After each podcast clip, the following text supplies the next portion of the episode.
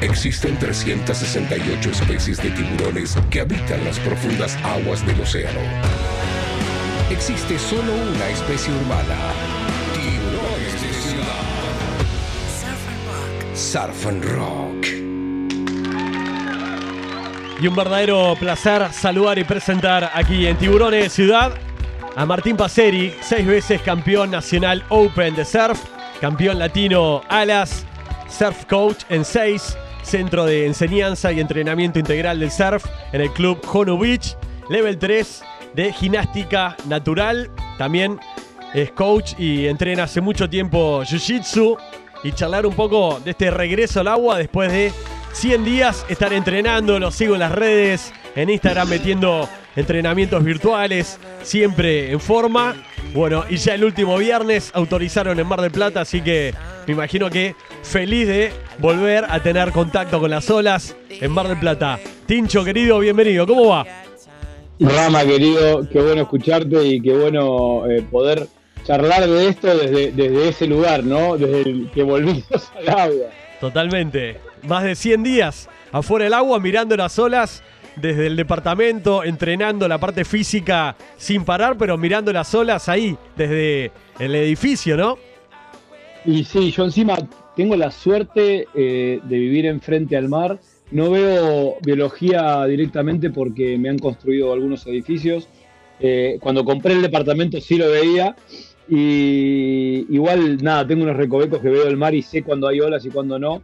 Y te juro que hubo días que ni bajaba a mirar el mar por la amargura que me daba no poder meterme al agua. Bueno, y le metiste con todo. Los primeros días de la cuarentena ya estabas motivado, entrenando. Hubo un momento de la cuarentena en Mar del Plata que te agarró medio bajón, que no tenías ganas de ponerte a entrenar toda la rutina, que después sí te veíamos súper activo. ¿Hubo algún momento donde te pegó y estabas como medio bajoneado, inactivo, sin, sin entrenar en casa? Mirá, vos sabés que emocionalmente pasé por muchos estados eh, y me lo tomé, primero que me lo tomé como una oportunidad para, aprender o para trabajar algunos aspectos que no estaba trabajando desde el punto de vista del estudio, desde, desde poder eh, descular algunos aspectos del entrenamiento eh, fuera del agua. yo tuve la, la experiencia de vida de, vivir hasta los 17 años en Buenos Aires y surfear a la distancia. Y obviamente eh, llevaba toda esa emoción al agua cuando llegaba, no sé, los primeros dos, tres días siempre era muy inestable, nunca podías eh, eh, arrancar con el nivel que habías terminado en, la última, en el último viaje. Entonces empecé como a, conectarme con esas cosas y realmente lo tomé como una gran oportunidad para, para terminar de crear mi manual interno de, enseñanza dentro del 6 y, con mis alumnos. Y eso me mantuvo motivado, te diría que los primeros 40, 45 días. Y obviamente que la preparación física para mí es un aspecto súper importante que no solamente te hace bien a la... Eh, recae sobre la parte técnica, sino que tiene una de las cosas que va hacia lo mental, a, tu cabeza, en, el tema de confianza, en el tema de sentirte pleno, que, siempre lo resalto y me parece que es súper importante, ¿no? Entonces, a pesar de haber estado por momentos bastante desmotivado por no ver soluciones al respecto, eh, en la última etapa, digamos, eh, no dejé de entrenar nunca y es como que el entrenamiento fue siempre mi, mi resguardo. Te vi muchos Instagram Live, también a través de Quicksilver Argentina, sos parte del team, ¿no? Con un gran equipo de profesionales, hasta tu hijo está ahí en el equipo. Y bueno, fue, fue importante mantenerte tan conectado virtualmente todo este tiempo. Sí, totalmente. Yo creo que eh, desde, desde Quick y tanto de y tanto eh, toda la familia de los Riders nos pasó un poco lo mismo, ¿viste? Eh, al principio arrancamos súper motivados con, poder compartir nuestros conocimientos y, motivar a la gente que por ahí no tenía esos objetivos que teníamos nosotros. Decir, bueno, cuando se abra la cuarentena, volver al agua, se reanudará el circuito argentino, hay que estar pleno y todos esos objetivos que uno va, iba, iba como modificando, ¿viste? En, la, en, el camino. Eh, y de hecho, cosas que por ahí hablamos bastante con Max y Siri, que somos muy amigos, y que, y que al tener hijos de la, de la edad parecida y que los dos surfean y son parte de Quick, compartíamos un poco esto, cómo manteníamos motivados los cachorros y los cachorros estuvieron súper motivados, hasta que llega un punto que empezás a dudar de, de, lo que estaba pasando y empezás a, sentirte un poco oprimido porque nosotros tenemos una, una costumbre y una linda costumbre, digamos, llevado a, lo que fue la práctica que nosotros nos da de vivir al aire libre, de practicar actividad todos los días, de siempre tener un objetivo por delante, tanto de aprendizaje como de en algún evento. Entonces empezás como a, transitar en esa, en, esa tormenta que no sabes para dónde ir, ¿viste? Pero, pero bueno, nada, en, ese, en ese caso Quicksilver siempre se mantuvo eh, con un apoyo hacia nosotros y con un pedido de que mantengamos la cabeza arriba y eso creo que nos hizo muy bien. Hay un posteo tuyo con una frase que me encanta. Una espada desafilada es responsabilidad del guerrero que la porta. ¿Qué significa? Eh, un poco la filosofía atrás de esta frase. Mira, vos sabés que es una de las cosas que yo eh, eh, en algún momento alguien me lo debe regalado, que es esa priorizar la disciplina por sobre todas las cosas, ¿no? Y no echarle la culpa a nadie. desde mi familia, tanto mi mamá como mi papá, como mis hermanos, ni hablar.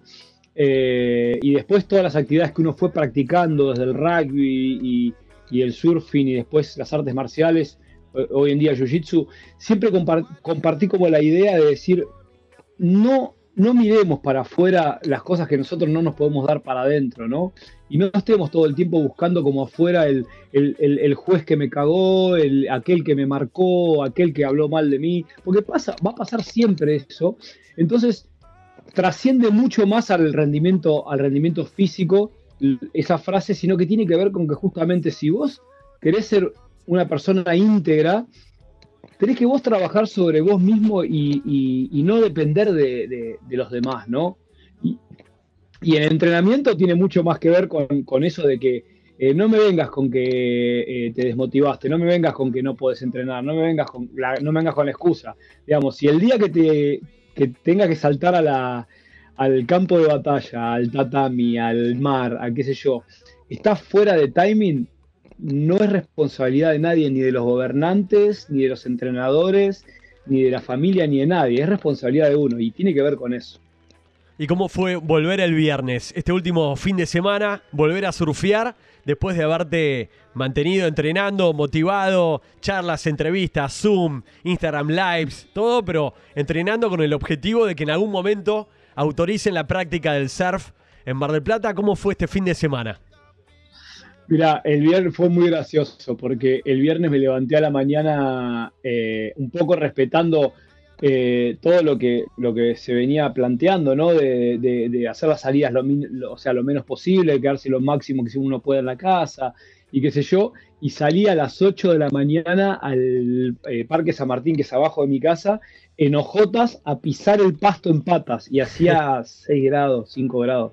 Hacía una, una fresca Igual, me llevé el mate, me puse los pies en, la, en, el pasto y miré el mar y te juro que casi me largo a llorar porque era como que todo eso que estaba prohibido, lo incómodo y que estábamos fuera de la ley y que yo lo que fui diciendo este último tiempo fue decir poder empezar a, a acercar lo legítimo de lo legal, ¿no? Porque lo legítimo era que que nosotros podamos practicar deporte al aire libre, que, no tenía ese riesgo que se, se creía al principio, y por otro lado, seguía siendo ilegal el hacerlo, entonces, ¿cómo poder llegar a ese punto? Y miraba el mar y decía, qué lindo que es saber que podía poder a surfear. Así que nada, subí a casa, esperé que Tiago termine su primera clase de la mañana de la escuela, y nos fuimos a surfear una olita amigable en Varese, y es como si fuese, no sé, me sentí como un automovilista eh, que tenía 45 curvas y se las tragó todas. Me las llevé todas por delante. todas por delante me las llevé. Pero bueno, nada, estaba en el agua y, y ahí te das cuenta cuando uno a veces está acostumbrado a surfear y, empieza a protestar porque no te sale la maniobra, o empieza a protestar porque se sopló y qué sé yo. Eh, de ahí decías, nada, no estaba ni, ni cerca de bueno con respecto a lo que estaban en otros lugares, pero estábamos con Tiago solo surfeando y era como nada, viste, ya e, era otra, otra sensación, era una sensación de libertad, de verdad, de alegría. Eh, y volvíamos trotando con Tiago por, por la orilla y, cagándonos de risa y jorobando entre nosotros y diciendo, bueno, vamos una más, bueno, dale, vamos una más. Y nada, el día que dejamos de surfear, que fue el 13 de, marzo, más o menos 13, 14 por ahí, a hoy el agua se enfrió demasiado. O sea, de 3-2 sin botas a 4-3 bota, guante, capucha. O sea, fue. Pero bueno, nada, sabíamos a lo que nos enfrentábamos y, la alegría superó todo. Y de hecho, desde el viernes estamos haciendo doble metida todos los días. Fue doble metida, doble metida y, con un solo traje y no importaba. Eh, hoy yo justo, ayer recuperé mi segundo traje, así que hoy ya metí con traje seco, pero igual eh, es dos metidas a, como esté el mar, no importaba si estaba bueno, malo, donde sea, bajar acá, acá en casa y surfear todo lo que podamos. Tinche, ¿cómo es surfear hoy, tener a tu compañero de entrenamiento, tu compañero de surf, tu compañero en el team Quicksilver Argentina, que es Tiago, tu hijo? Es una motivación tan grande porque él no solo, eh, no solo me gusta mucho cómo se, cómo se lleva con, con los desafíos, sino que eh, lo más lindo que, me pasa cuando vamos al agua y todo, es que realmente le gusta. Entonces, yo siempre digo, puede ganar, no ganar, avanzar, no avanzar, elegirlo como una carrera deportiva profesional o no, pero lo más lindo es que lo está haciendo porque realmente le gusta a él. Y entonces me arrastra muchas veces a surfear eh, una vez más de lo que yo lo haría, ¿entendés? Por ahí me dice, bueno, dale, listo, nos cambiamos y vamos.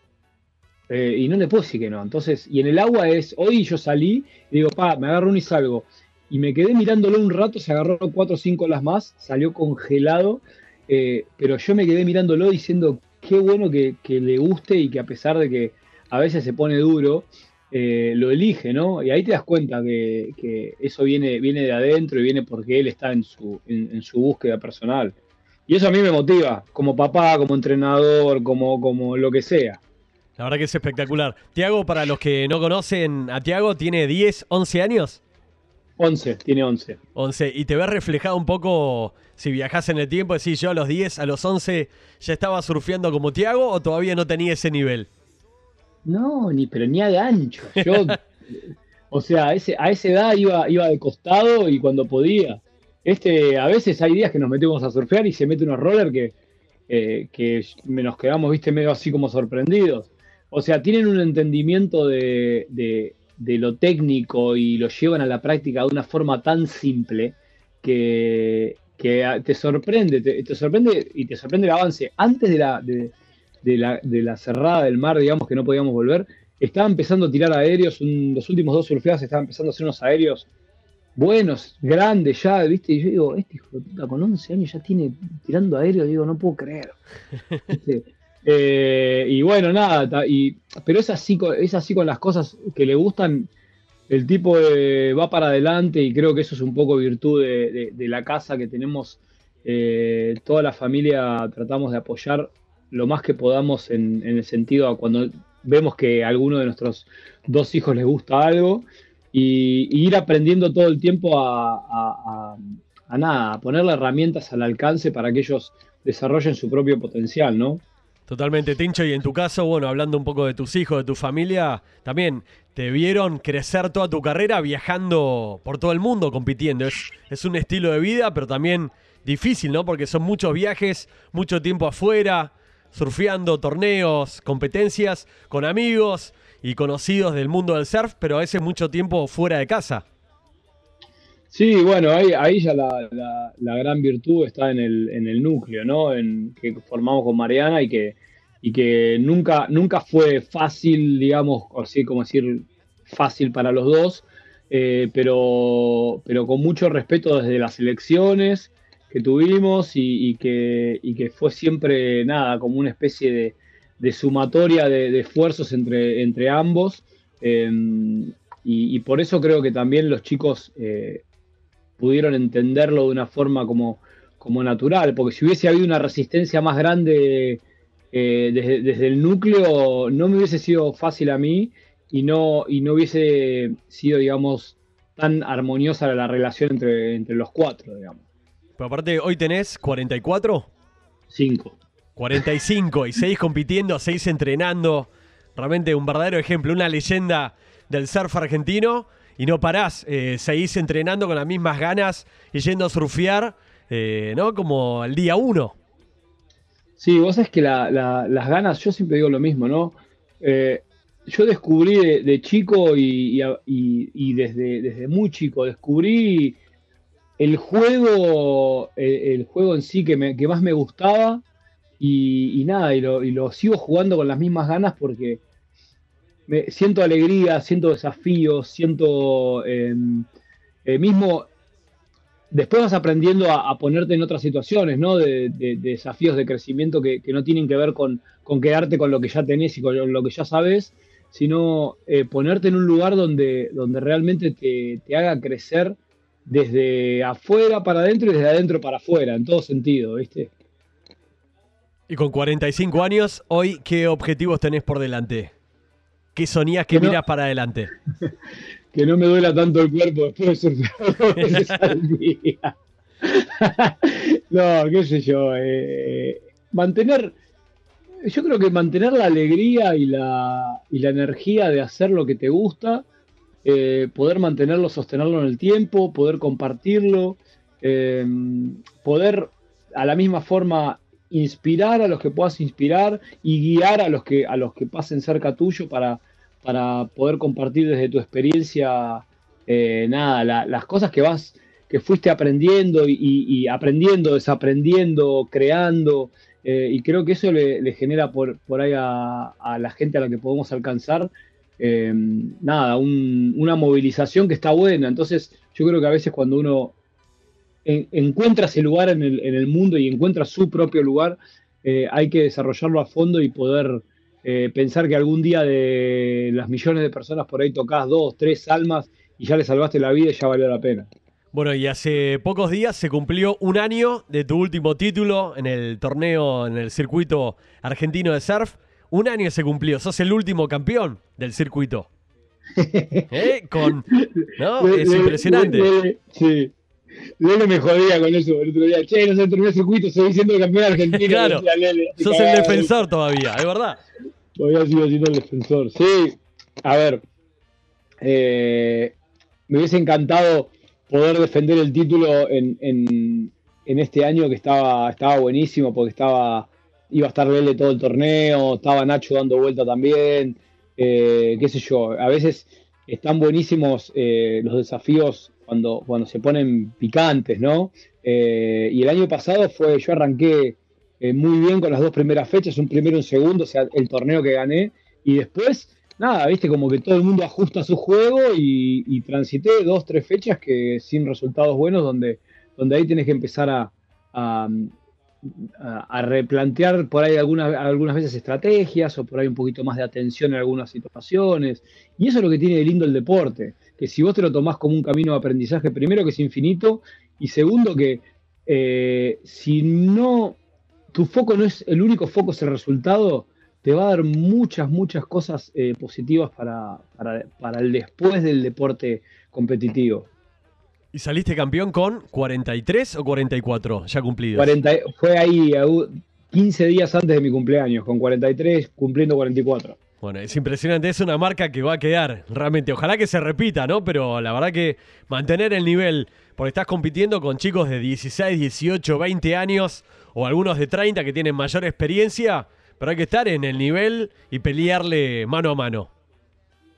Sí, pero, pero es un desafío hermoso y es, un, es, como una renovación constante de vos mismo donde, donde te expones. A veces hay gente que, yo hablo mucho y, le digo, eh, es lindo exponerte a, a, esos desafíos y la frustración creo más grande que yo puedo llegar a sufrir en en mi vida es cuando no me he animado a hacer algo que, realmente quería hacer. Y creo que desde ahí es, donde ya es todo ganancia. Entonces, claro, después, si vos podés sostener eh, tu rendimiento deportivo, tu estado físico, mentalmente y todo, eh, después tenés una herramienta, una caja de herramientas que, que sabes por lo menos qué usar. Obviamente que después el, nivel de los pibes está por las nubes y, y, es dificilísimo ganarles porque están recontrafilados pero, pero bueno, ¿quién te quita lo bailado, no? Totalmente. Tincho, hoy Martín Paceri es ídolo y referente de un montón de generaciones, de los más chicos que te siguen viendo, los que entrenan con vos. Realmente sos como el, el ídolo del surf argentino. Y para Martín Paceri, ¿quién es el máximo ídolo, ya sea en el surf o en el deporte? ¿Quién, quién fue para vos una gran inspiración? Mirá, yo siempre digo que mi- mi- mis viejos fueron eh, una guía que, que yo tuve la suerte de, tener, la gracia de, de- de poder vivirlos y disfrutarlos. Mi viejo hoy no está, pero fue quien me, me tiró al agua, me paró en una ola, me, me dio un montón de, de enseñanzas y herramientas con las que yo porto. Eh, muchos años después mi vieja eh, me di cuenta todo lo, lo que hizo de bien y yo hoy los tengo a ellos como los principales referentes de, de- mi vida. Después, obviamente, Facundo, que es el hermano que me sigue, eh, deportivamente fue también un crack y entre los dos nos hemos apoyado mucho. A mí me gusta, me gusta mirar siempre mi, primero mi familia y, y- aprender de ellos, y porque los puedo conocer y puedo, puedo realmente inspirarme 100% en ellos. Entonces, yo si tengo que poner a, a alguien ahí arriba son eh, Facundo, mi viejo y mi vieja. ¿Y qué significa este tema para vos, hablando de tu familia y de tu viejo? Rubén Rada, Blue Nana. Ay, Siempre en los conciertos pasan cosas raras. Tengo mucho miedo que venga la mano. Chenero rara, toca gritar Qué linda canción esta. Qué linda canción. Fue el, primer cassette que nos regaló mi viejo a mi hermano y a mí en el año del. No sé. O sea, recién lo sacaba el negro. Era un, era un, disco, un cassette blanco, letritas naranja, que lo tuve mucho tiempo. Y que era la época donde nosotros vivíamos en Buenos Aires. Mi viejo, cuando se separaron, nosotros vivíamos con mi mamá en Buenos Aires y mi viejo siguió viviendo en Mar del Plata, eh, donde yo nací. Y mi viejo siempre tuvo mucha afinidad con la música eh, folclórica, con, eh, con la música autóctona, ¿no? Y el negro Rada era una de esas cosas raras que podía, cuando yo le decía a mis amigos de mi edad, decían, ¿qué cosa escuchás? y, y lo, y lo seguí escuchando toda mi vida y siempre fue una cosa hermosa. Bueno, después cuando fui conectando con, con Uruguay, con mis amigos uruguayos, eh, más todavía, es más, tengo muchos amigos uruguayos que ni saben quién es negro Rada. Increíble. ¿Y tu viejo te marcó? Te, o eh, si lo recordás Sí. musicalmente, pues la música, viste, que te queda siempre el recuerdo de haber escuchado tal canción que marcó tu vida en un viaje, en un casamiento, en una fiesta, o te hace acordar de algún grupo de amigos o de alguna persona en particular. Y en este caso, este tema en particular y Rubén Rada representa un poco el recuerdo que tenés de tu papá. Sí, teníamos 9, 10, 10, 9 me acuerdo, 8, 9, 10 años con mi hermano y poníamos el cassette antes de irnos a dormir en la, en la casa donde mi viejo era casero. eh, y nos íbamos a dormir en. Me acuerdo que hacía frío en invierno cuando veníamos y escuchábamos el cassette ahí. Y nada, me, me dormía escuchando ese cassette. eh, así que imagínate que me lo conozco de punta a punta. ¿Y hoy qué, qué es lo que estás escuchando a nivel musical? Si Tiago, Zoe, tus hijos dicen, che, papá, eh, aflojame con esta banda o con este tema. ¿Cuál es el que insistís? Porque le ponés, viste, que en los playlists que hoy compartís familiarmente, cada uno elige uno. ¿Cuál es tu tema, así, el que más te representa, el que más eh, te gusta poner? Mirá, eh, tanto Facundo como Joaco, que es mi hermano más chico, son, son músicos, ¿no? Facha, Facundo se recibió en el conservatorio y, y tiene unas bandas alucinantes y siempre compartimos, nada, eh, como gustos musicales parecidos y me, a mí me gusta mucho el folclore, me gusta mucho la música bien, bien del, lugar, pero últimamente Tiago me viene invadiendo la cabeza con todo el, el- rap y el hip hop de, de ahora, la- las batallas de rap y todo. Yo escuchaba mucho rap en el 86, 87, Beastie Boys, en esa época donde empezamos a andar en skate, escuchábamos el rap de esa época. eh, pero ahora como que tuve un resurgimiento con el, con el rap y el hip hop que, que, que mi, entre mis hermanos que lo compartimos y Tiago que me taladra la cabeza, eh, medio como que no me deja poner otra música que no sea esa. ¿Pero tenés algún artista en particular que decís, che, este, Tiago, este, la verdad que me gustó?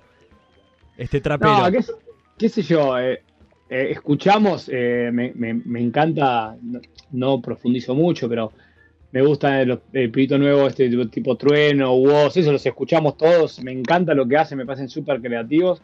Eh, lo que pasa es que yo a veces me gusta mucho lo musical, instrumental y todo, y ahí ya me recuesto sobre mis hermanos. Eh, de hecho, mi sobrina, la hija de Facundo, está haciendo, está haciendo hip hop tremendo.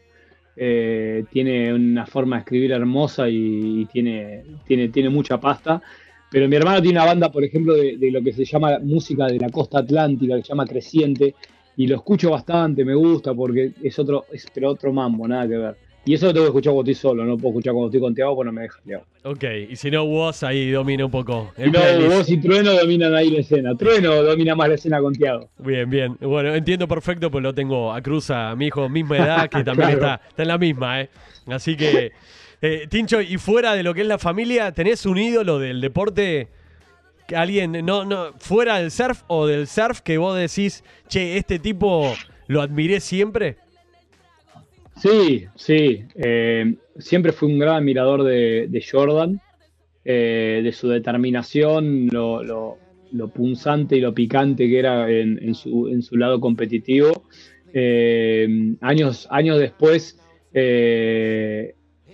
me realmente empecé a seguir mucho a, Manu Ginóbili y me, y me pareció Siempre me pareció un crack, eh, pero siempre tuve, tuve ídolos deportivos donde, donde brillaron mucho más, mucho más que los surfistas, a pesar de que Martin Potter y Kelly fueron mis, mis referentes en el surfing, ¿no? Martin Potter en mi época, o sea, en la época, digamos, donde, donde yo miraba a los más grandes, y Kelly, como es de mi misma generación, obviamente, es, me parece el más grande de todos los tiempos.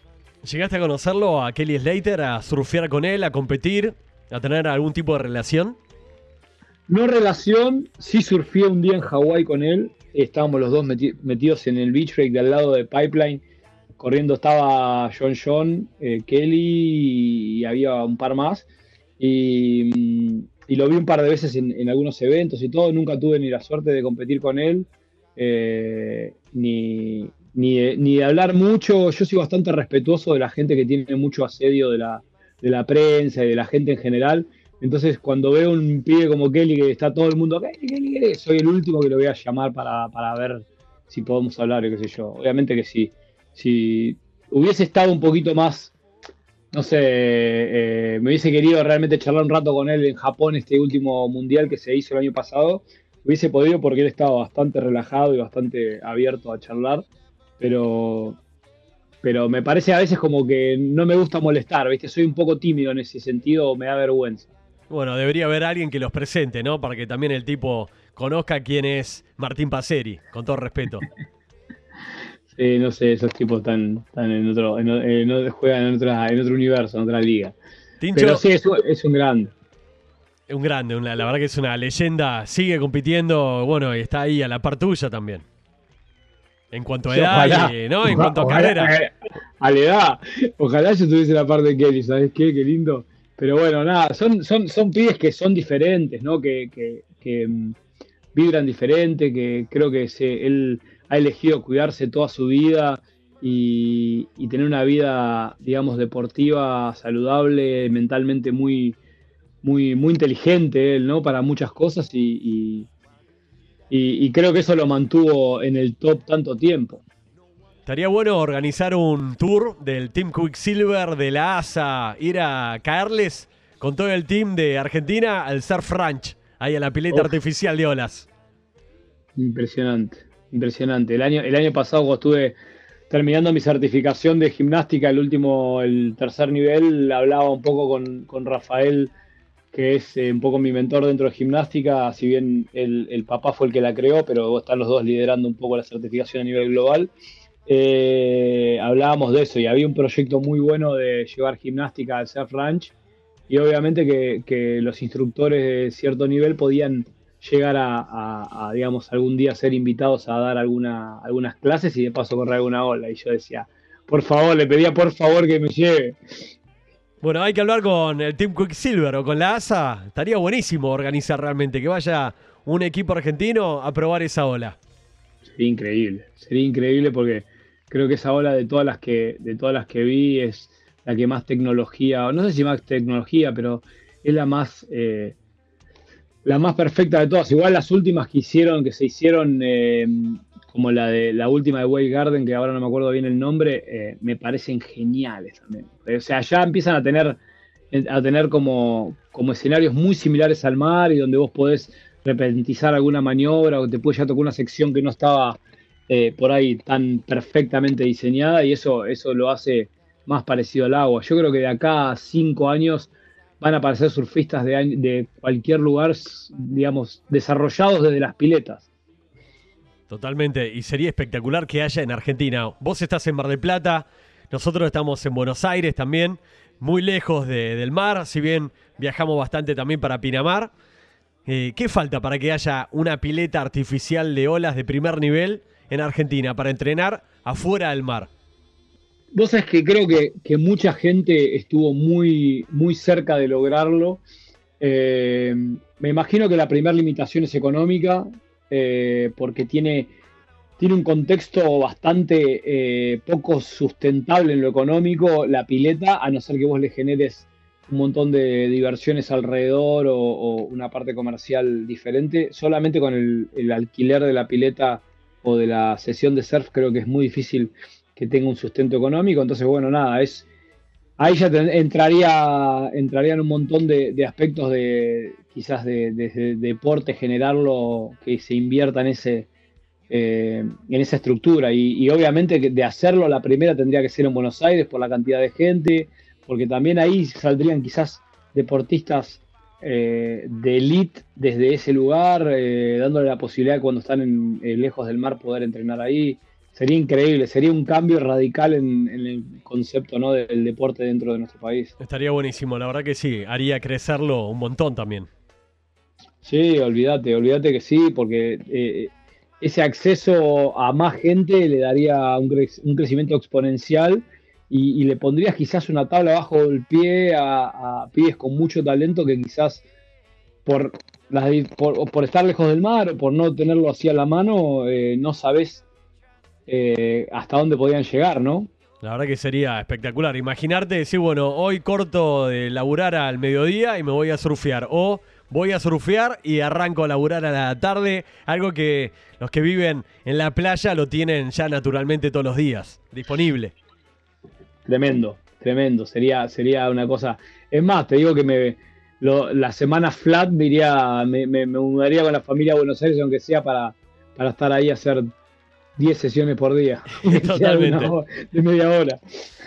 Tincho, ¿y en qué momento de tu carrera descubriste un poco tu vocación como docente, como coach, de empezar a volcar todo tu entrenamiento, todo tu aprendizaje, todo lo que has estudiado y entrenado, capacitándote y demás, viajando más allá de la experiencia? ¿En qué momento de tu carrera dijiste, bueno, tengo ganas de empezar a volcar esto y descubriste como una vocación empezar a enseñar, porque hoy lo que es 6 en el Club Honolulu Beach es impresionante, es un semillero de surf de primer nivel.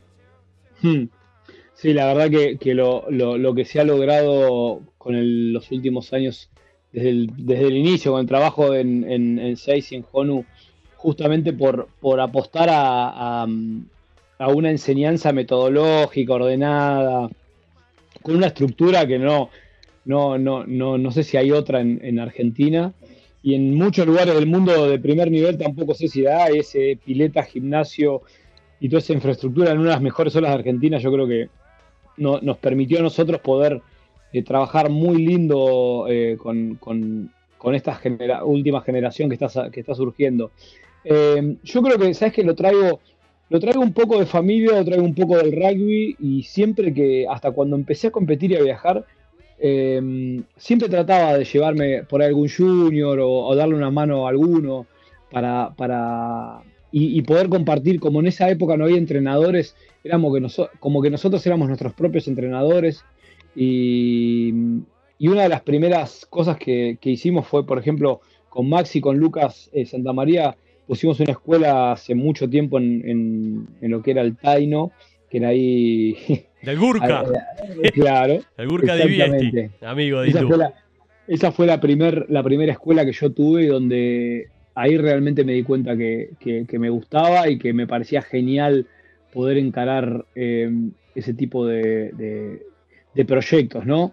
Eh, después, bueno, nada, fuimos creciendo, eh, viajando, compitiendo, entonces en algunos años tenía un poco más de foco en poner una escuela o no, pero cuando ya llegó la, la opción que habíamos hablado con Gustavo eh, Mondo eh, hace muchísimo tiempo, nada, me volqué a un lugar donde había una estructura más chica de la que hay ahora y empezamos a crecer todos juntos y a generar algo que, que me parece que, que nos dio no solamente nos dio, nos dio un lugar para poder sembrar y cosechar, sino eh, también para, para aprender y crear algo que, que- que nosotros creíamos, pensamos que podía ser posible, pero que hoy realmente lo, lo podemos decir que lo logramos. Igual de- de- de la ide- del ideal y de la búsqueda, eh, yo siempre digo que estamos, estamos lejos, ¿no? Se pueden mejorar muchas cosas y hay que hacerlo.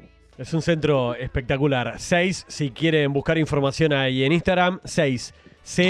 C-E-E-I-S. Búscalo. Hoy, ¿cuántos surfistas se están entrenando? Vos sabés que el año pasado sacamos eh, un poco un promedio de la gente que pasa por nuestras manos y pasaron 500 personas por nuestras manos. Eh, tenemos un surf camp de chicos, de chicos menores de 16 años. Tiene picos de 60, 70 chicos que mm, nosotros de, de ahí también vamos volcando chicos, eh, los- de, los- de esos chicos con por ahí con, con intereses competitivos, los vamos volcando a programas un poquito más exigentes, como en el caso que Tiago le pasó, que arrancó yendo a la escuelita y hoy ya entrena con el equipo Elite Junior de Honu, que es, esa es otra parte también, donde está Juan Rullero, Franco Reacciones, Nachito Rullero, Cocó Cienciarulo, que entrenamos, ahora bueno, hace, hace 120 días que no entrenamos, pero... eh, pero ya es tipo eh, otro nivel de entrenamiento, más pro. Claro, eh, ellos ya tienen, eh, destinamos un preparador físico específico para ellos que es Sergio Magnani, donde hace todo el desarrollo de la parte de, eh, preparación deportiva y donde realmente tenemos gente que nos ayuda de primer nivel, como Jorge González Guedes, que, es una persona muy reconocida en el, ámbito deportivo de la preparación física en, en- en Argentina, entrena múltiples campeones olímpicos y todo, y nos ayudó mucho también a, a terminar de entrelazar esta parte integral que nosotros llamamos de, la parte física, la parte técnica. Hemos sumado gente como, eh, como psicólogos deportivos, como Gustavo Ruiz, a, charlas para, para poder justamente generar un- una concepción de, alto rendimiento real y que si el, el recreativo quiere, tiene toda la estructura igual que el precompetitivo, competitivo y el profesional. O sea, tienen desde, desde pararte por primera vez en tu tabla a querer mejorar tu surfing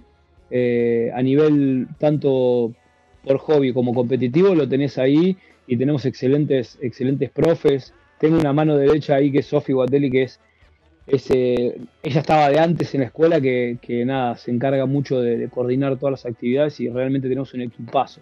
Un equipazo con un montón de profes que son, no sé, Juaco Juárez, o sea, pro- tenemos profesores que son también competidores que inspiran mucho a los chicos y que nos ayudan a que ese trabajo se, se vea reflejado en, en- en el rendimiento de los pibes. Y sin dudas, bueno, está dando los frutos, capacitándose, Sí. entrenándose, tomándoselo realmente en serio con todo el coaching que tienen y que en algún momento, sin dudas, creo que va a pasar que haya alguno de estos chicos que en el futuro esté compitiendo en el máximo nivel.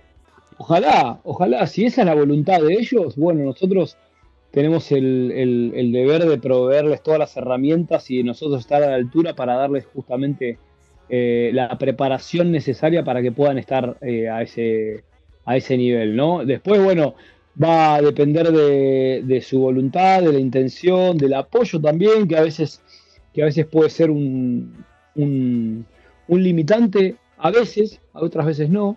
Y acá es donde, donde volvemos al dicho con el que vos empezaste. Ya después, si la espada está desafilada, mi querido, es porque usted nos encargó de afilarla. Hmm. ¿No? Eso ya después depende de cada uno. Pero hacemos, hacemos una, una preparación integral que creo que le damos a los chicos una, una visión bastante a- amplia de, de todas las herramientas que pueden utilizar, tanto desde la carrera profesional, desde la parte personal y, y la parte física. Ok, acá llega una pregunta en el WhatsApp desde Pinamar. Dicen si probaste alguna vez el surf foil.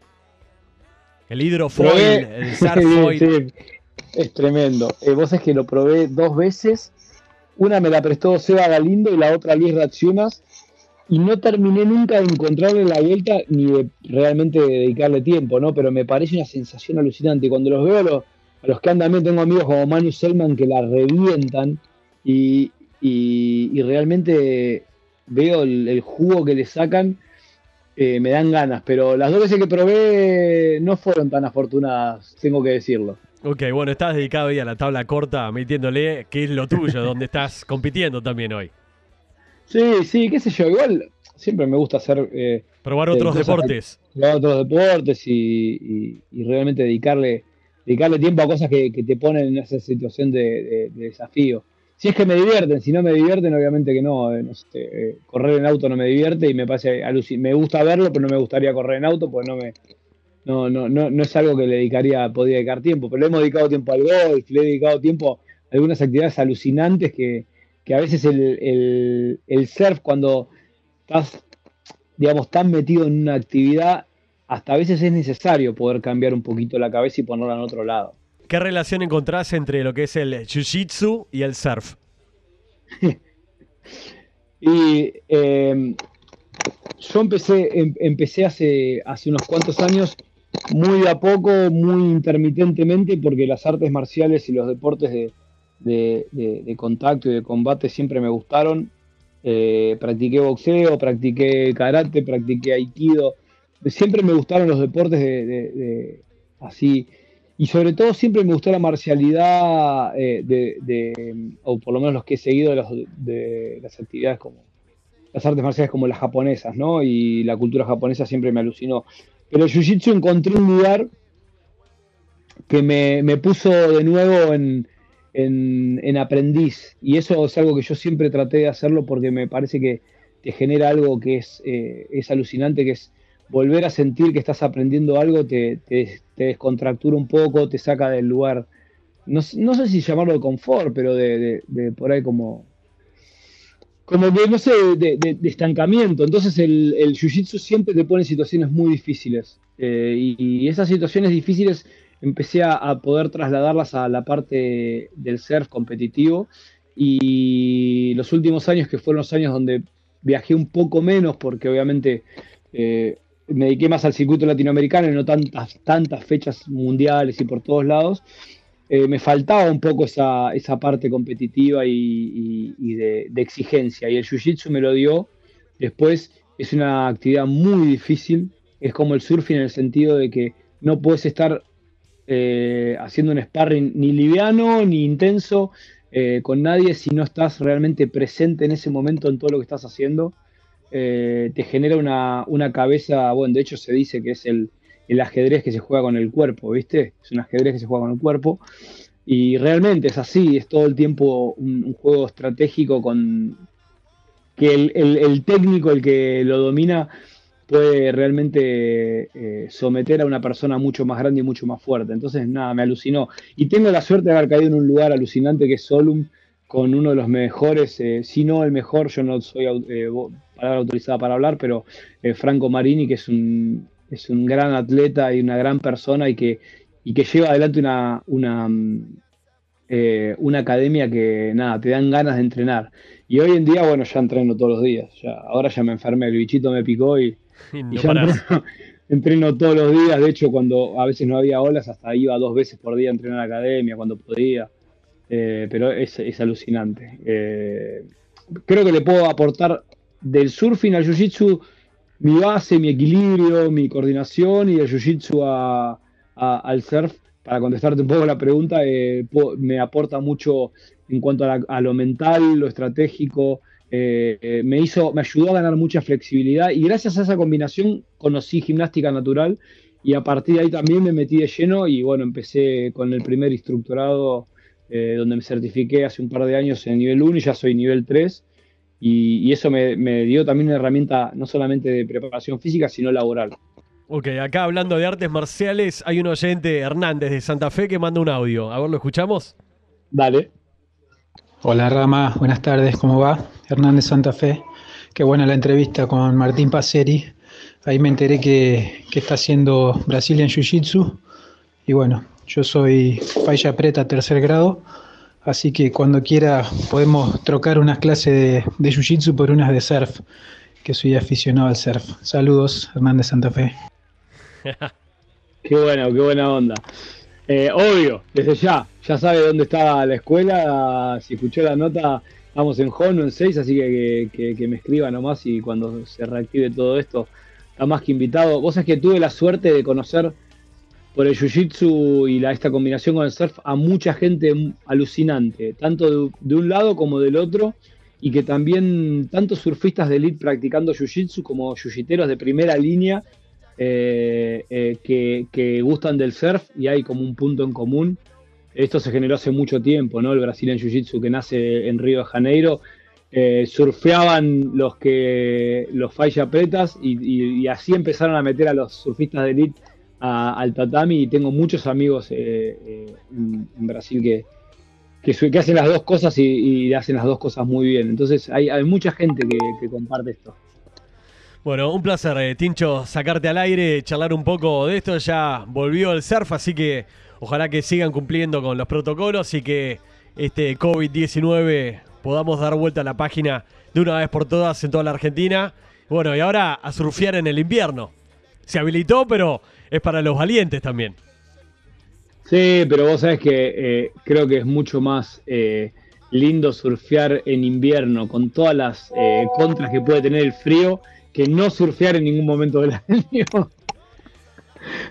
Totalmente. Es, eh, yo prefiero, prefiero que tengamos frío y nos dejen meternos al agua a que sigamos con esta situación de, de, de limitación de práctica de deporte al aire libre que que aparte tiene que ver con, algo que es muy importante y es que si, si tenemos que hacerle frente a una pandemia y a un, y a un virus tan, eh, digamos, tan fácil de, contagiarse y todo, tenemos que estar fuertes y una de las cosas que nos hace fuertes es hacer lo que nos gusta, lo que amamos, que nuestro sistema inmunológico está muy ligado a, poder, eh, digamos, movernos movernos sobre todo en, en, las cosas que, nos gustan y el aire libre.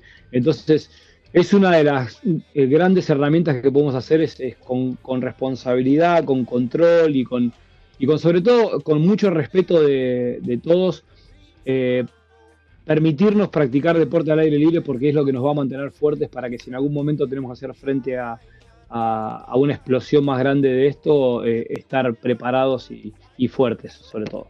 La última pregunta, Tincho ya con 45 años metido, surfeando, compitiendo y entrenando sin parar, hoy también como surf coach en 6, ¿qué le dirías a cualquier persona, hombre, mujer, no importa la edad que esté escuchando en este momento la entrevista y que diga, che, nunca me animé a surfear y quiero aprender?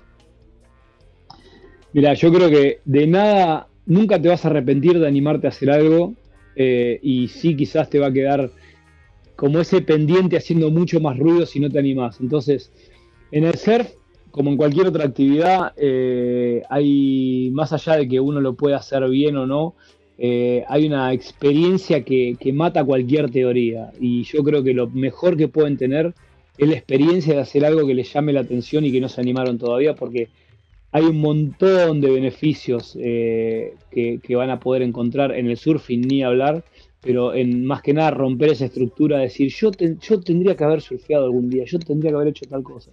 Anímense, nada, nada se iguala a la experiencia de hacer algo que, que, no habíamos hecho nunca.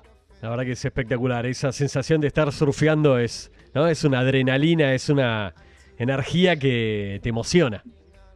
Y encima tiene eso que, eh, lo mismo que hablamos hoy con lo que me pasa a mí con el Jiu-Jitsu, eh, es tan difícil y hay tantas cosas que, que estar pendiente, que no podés pensar en otra cosa que en ese momento presente. Y cuando pasó, decís, ya pasó una hora y media, dos horas, y estamos acá en el agua, y realmente no me agarré ninguna ola, pero la pasé increíble, o me agarré dos olas y me revolqué en diez, y, y, y nunca pensé ni en los quilombos que tenía, ni en las preocupaciones, ni nada, y salís con una sensación, aparte de la el intercambio de energía que hay con la naturaleza, que es, eso ya es un tema eh, eh, aparte, ¿no? Para hacer un libro, digamos.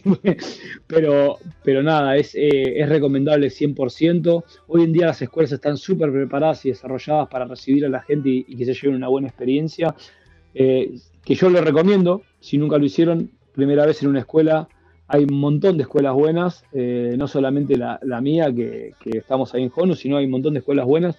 Y en donde estén, eh, opten por buenos instructores reconocidos que seguramente les van a ayudar a tener una mejor experiencia y lo más seguro es que si se llegan a deslizar en una ola no lo dejen nunca más. ¿Te tocó entrenar a alguna persona primera surfeada con alguien por ahí ya un poco mayor de edad, un hombre, una mujer? Vos sabés que yo siempre cuento una experiencia que tuvimos en la, en la escuela, en la primera escuela de la del Gurka, allá en, en, En el Taino. en el Taino.